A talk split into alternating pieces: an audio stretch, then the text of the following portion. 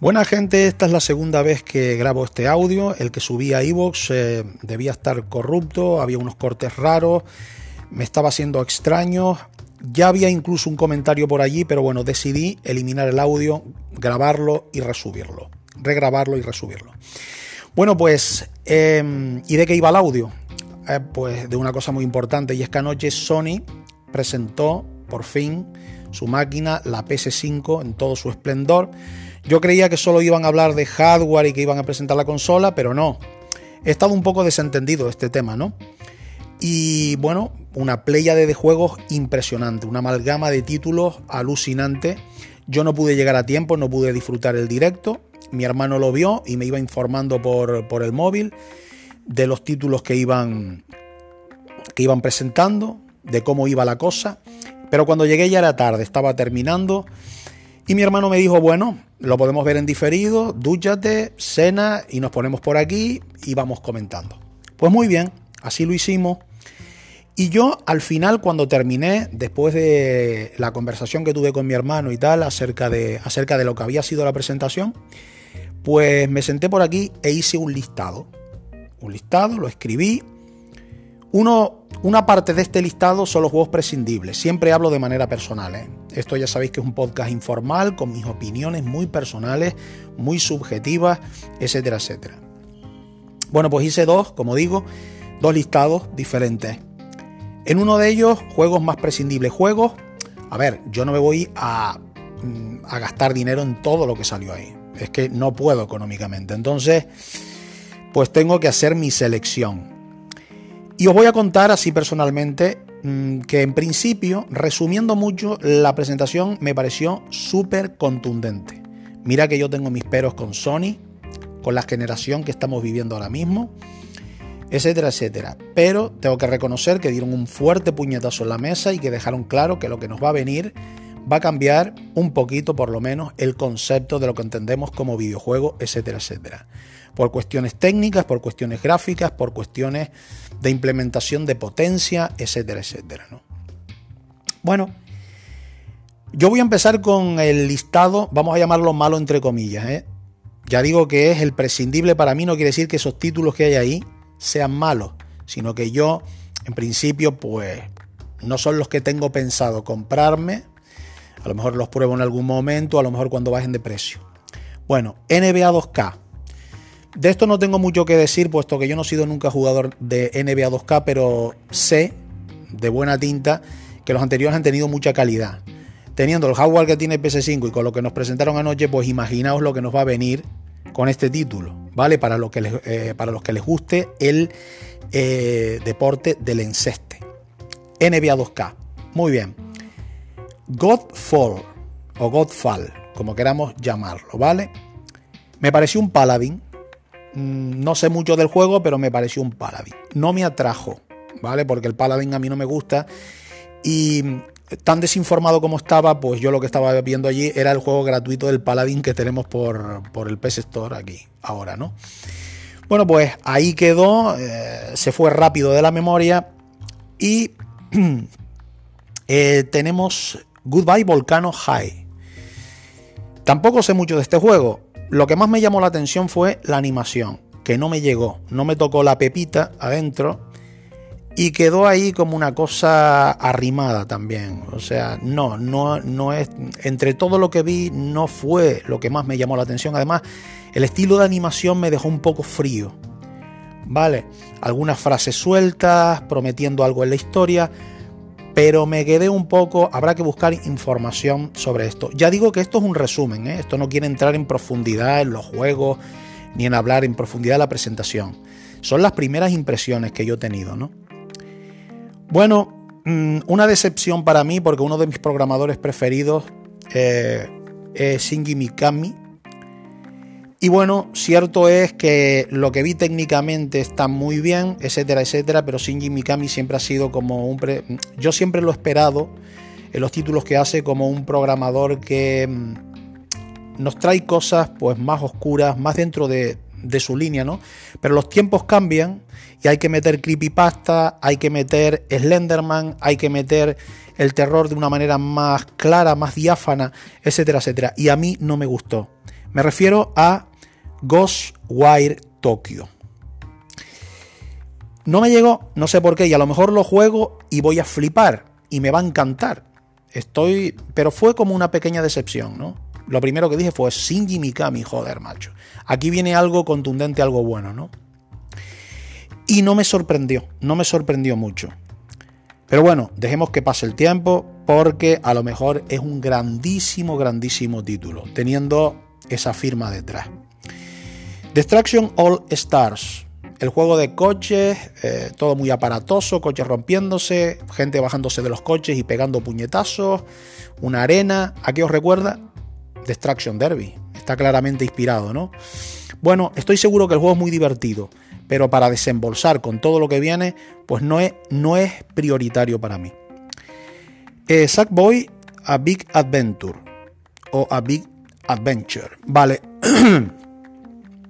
Little Big Planet. Eh, bueno, yo lo que puedo decir es que lo que vi, esa nueva perspectiva en 3D maravilloso, eh, como emulando a los mejores Marios en 3D que hay, salvando las distancias. Me parece que va a ser un juego en cooperativo genial, un juego que va a dar mucho que hablar, aunque conozcamos mucho al personaje. Ya sabemos que es una banderita que, siempre eh, tiene Sony ahí, ¿vale? Y que la enseña de vez en cuando. No es, de, no es de mis prioritarios, pero tengo que reconocer que lo que vi es de una calidad brutal. De hecho, ahí empecé a ver yo pues la cantidad de partículas que puede mover la máquina y un montón de cositas interesantes. Y las mecánicas de juego que, bueno, en este tipo de juegos siempre son muy divertidas, ¿no? Ratchet Clank. El anterior, el de la generación anterior, habiendo tenido oportunidad, pues no lo jugué. Y este Ratchet Clank, eh, no conociéndolo, he de decir que aquí se notó la potencia de PS5. Porque se abren mundos, tiene que haber cargas muy rápidas, ahí se notó el SSD, tiene que haber cargas muy muy rápidas e incluso de manera muy diáfana, muy delineada, esa profundidad de campo, ¿no? Y como los gráficos tienen en, en esa profundidad, siguen con una calidad enorme. A mí particularmente me encantó. Me encantó ver tanta partícula, tanto elemento moviéndose, eh, tanta destrucción al mismo tiempo y encima con las cargas que propiciaban que se cambiara de mundo en un momento determinado, ¿vale? Que se abriera esa brecha y ver que los gráficos em, no había un decrecimiento. Eh, ni en gráficos, ni en definición, ni en absolutamente nada, lo que nos muestra la potencia que va a traer la máquina. Gran Turismo 7 Hace tiempo, hace tiempo que no juego un juego de coche. Y este yo creo, estando en este apartado de la lista, yo creo que este juego va a caer. Y os digo por qué.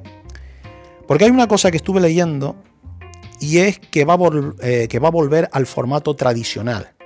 Sí que se va a basar en el online, evidentemente, pero va a estar sobre todo centrado en un jugador contra la máquina, un jugador contra otros corredores de la máquina, etcétera, etcétera. Y esto me trae a la cabeza Gran Turismo 2. Y Gran Turismo 2 para mí fue un titulazo impresionante. O sea que muy a tener en cuenta, aunque lo tenga en esta parte de la lista. Resident Evil 8 Village. Bueno, ¿qué me pasó con este juego?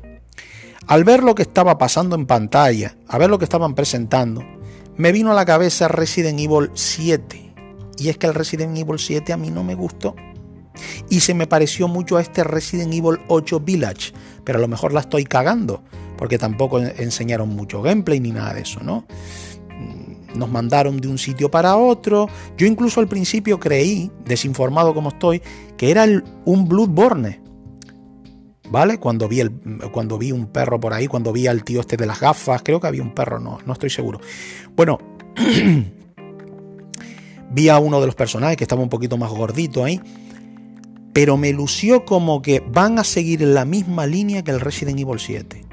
Y a mí el Resident Evil 7 no me pareció un Resident Evil, ni siquiera se tenía que haber llamado Resident Evil 7, porque no había personajes del Resident Evil. Era una familia estilo La Matanza de Texas, haciendo cosas estilo Silent Hill, llevándonos por sitios bastante oscuros donde no aparecen, reitero, personajes de Resident Evil y bueno, y me quedé muy decepcionado. Aquí termina lo que es la lista más prescindible para mí. Y ahora voy a ir a la lista que yo quiero. Bueno, la, frase sería yo quiero tener dinero para comprar esa lista. Pero no lo tengo. Entonces, bueno, voy a echar un, un bullito de agua. Y vamos a empezar con esta lista. No está por orden, ¿eh? En el orden que aparecieron. Pero bueno, de lo que me voy acordando. Pragmata. Una especie de astronauta con un traje megalodón. Con una niña semicibernética. Un gato holograma. El gato holograma. Y mucho artefacto en el cielo. Mucha cosa que va ocurriendo surrealista. Y esto a mí me hace orgasmar. ¿Por qué? Porque me gusta el sci me gusta este tipo de, de temáticas y creo que va a ser algo grande. Creo que estaba planteado para el 2022, corregidme si me equivoco.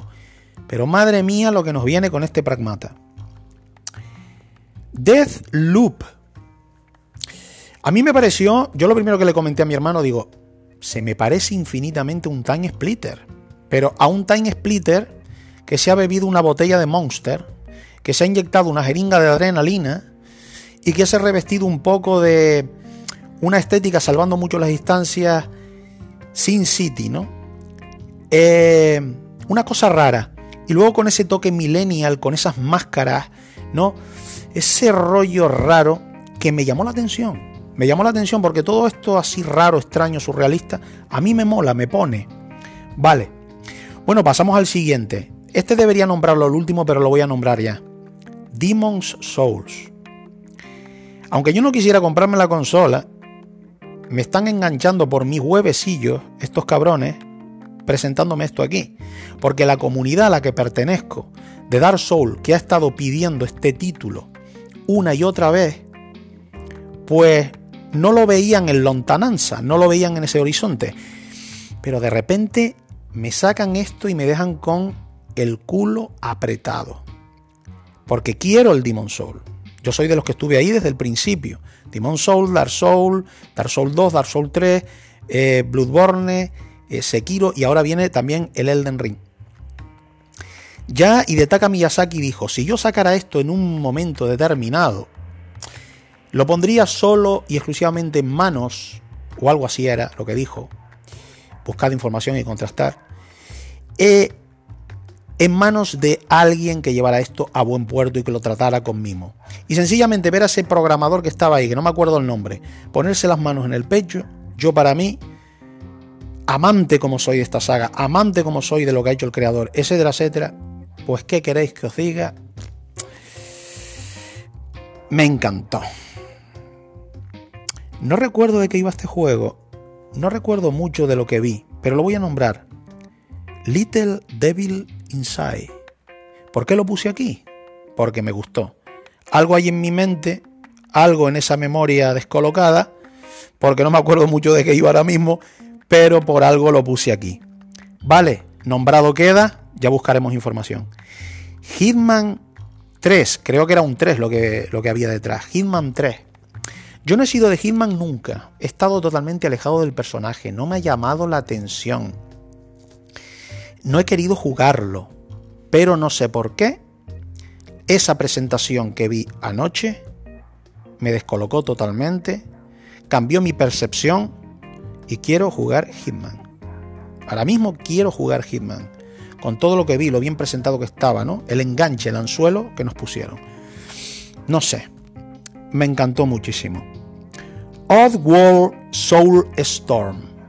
No me voy a comprar este juego, ¿vale? Eh, pero me llamó mucho la atención y va a ser un producto de calidad. Además de calidad infinita. Este equipo no va a fallar con este título. Aunque yo no lo vaya a jugar, en principio. Una cosa sí me llamó la atención y tengo que nombrarla. En uno, en, uno de los momentos del vídeo se ve un tren, creo que es un tren o un, un tráiler, algo así, y de repente se ve el muñeco pasando con otros muñecos detrás intentando pasar. Bueno, hay unas explosiones, una cantidad de partículas, unos flashes, unas luces, un que yo digo, ¿cómo coño? ¿Cómo coño? Con lo reflexivo que ha sido este juego de siempre, eh, voy a pasar esa pantalla, ¿vale? Y según la dificultad también. Pero ¿cómo coño? A mí me pareció que le han dado un toque como un poquito más arcade, ¿no? Un, un poquito más veloz. No estoy seguro, pero creo que es así. Bueno, mmm, Kena, Bridge of Spirits. Creo que significa, si no, si no estoy errado en el inglés, cuidado porque le puedo mandar una patada al idioma ahora mismo, Bridge of Spirits. ¿Esto es puente o es novia? Puente de los espíritus, creo, ¿no? Sí, puente. Kena Bridge of Spirits.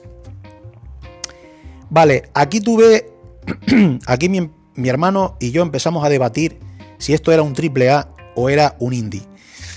La frontera está difuminada, colegas. O sea, está muy difuminada. Ya no se sabe lo que es un indie, ya, ya no se sabe lo que es un triple A. ¿Por qué? Porque em, la técnica ha llegado hasta tal punto que nuestro ojo y nuestro cerebro ahora mismo se tienen que adecuar otra vez para, digamos, de alguna manera, enfocar y saber qué es qué. ¿Qué es qué? Vale, yo le decía, no, no, pero por momentos me parece un triple A. Y él me decía, eh, cuidado, esto es un indie. Fíjate bien, esto es un indie. Y seguramente eh, tenía razón. un muy buen diseño de la personaje, un muy buen concepto de ir salvando esos animalitos que había por ahí. Todo muy ecológico, todo muy prístino, muy diáfano, muy bonito. A mí me encantó lo que vi, ¿vale? Me recordó a un juego que tengo en la cabeza ahora que era de PS3, pero que ahora mismo no recuerdo el título. Bueno, ya lo recordaré. Bueno, el siguiente título, Returnal o Returnal. Con esa mujer de mediana edad, con esos primeros planos en los que se nota la definición tan tremenda que se puede conseguir con esta consola, shooter en tercera persona, señores, y esa nave bajando una y otra vez, y moría, y moría, y moría, pero ¿qué pasa aquí? Joder, me lo quiero jugar. Returnal, no voy a hablar más de él porque yo creo que las imágenes dijeron todo. Stray. A mí me encantan los gatos. Lo dije en el anterior audio y lo voy a repetir exactamente igual. Me encantan los gatos y quiero que sean señores del universo. Quiero que dominen el puto universo y todos los multiversos colindantes. ¿Vale? Stray. Un gato paseando por una ciudad estilo Blade Runner, solo habitada por robots, portando algo en la espalda y que se sube en una viga al final de lo que nos presentan, da un escueto miau, gira la cabeza fundido en negro y a mí ya me tienen atrapado. ¿Qué queréis que os diga? Es uno de mis títulos preferidos y quiero ver de qué va esto. Bueno, este lo voy a dejar para el final. Eh, al siguiente. Marvel Spider-Man Miles Morales.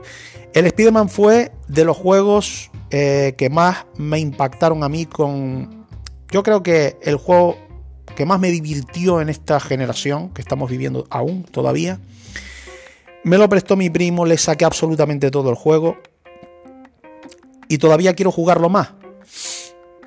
Pues entenderéis que me quiero jugar este Miles Morales, este Marvel Spider-Man nuevo, eh, porque si es por lo menos un 75, un 80% lo que era el otro juego, pues ya voy a lanzar voladores, pero es que viendo lo que es PS5, lo que nos han presentado, va a ser infinitamente mejor. Voy a ir con el penúltimo mm, Horizon Forbidden West. Este le gusta más a mi hermano que a mí, pero él siempre me ha dicho, un pecado no haberte jugado ese juego. Juégatelo antes de que venga el siguiente. Ya era un mundo abierto impresionante con lo que nos han presentado y con lo que han dejado ver, han dejado claro que el mundo va a ser más expandido, que todo va a ser mucho más grande, que todo va a ser mucho más definido, que esto va a ser una fiesta de color, ¿eh? y que va a ser un, placer ponernos en la piel de esta cazadora, ¿vale? Irreverente, libre, y que, y que vamos a querer estar ahí.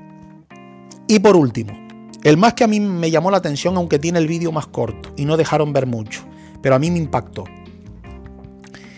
Project Atia. Yo no sé cómo os quedasteis, pero a mí, entre bichos raros, artefactos y cositas que nos presentaron con ese anzuelo que ellos saben hacer, yo me quedé flipando. Y ya al final cuando vi esas nubes, ese personaje mirando al horizonte, en lontananza, yo dije, quiero jugar a esto.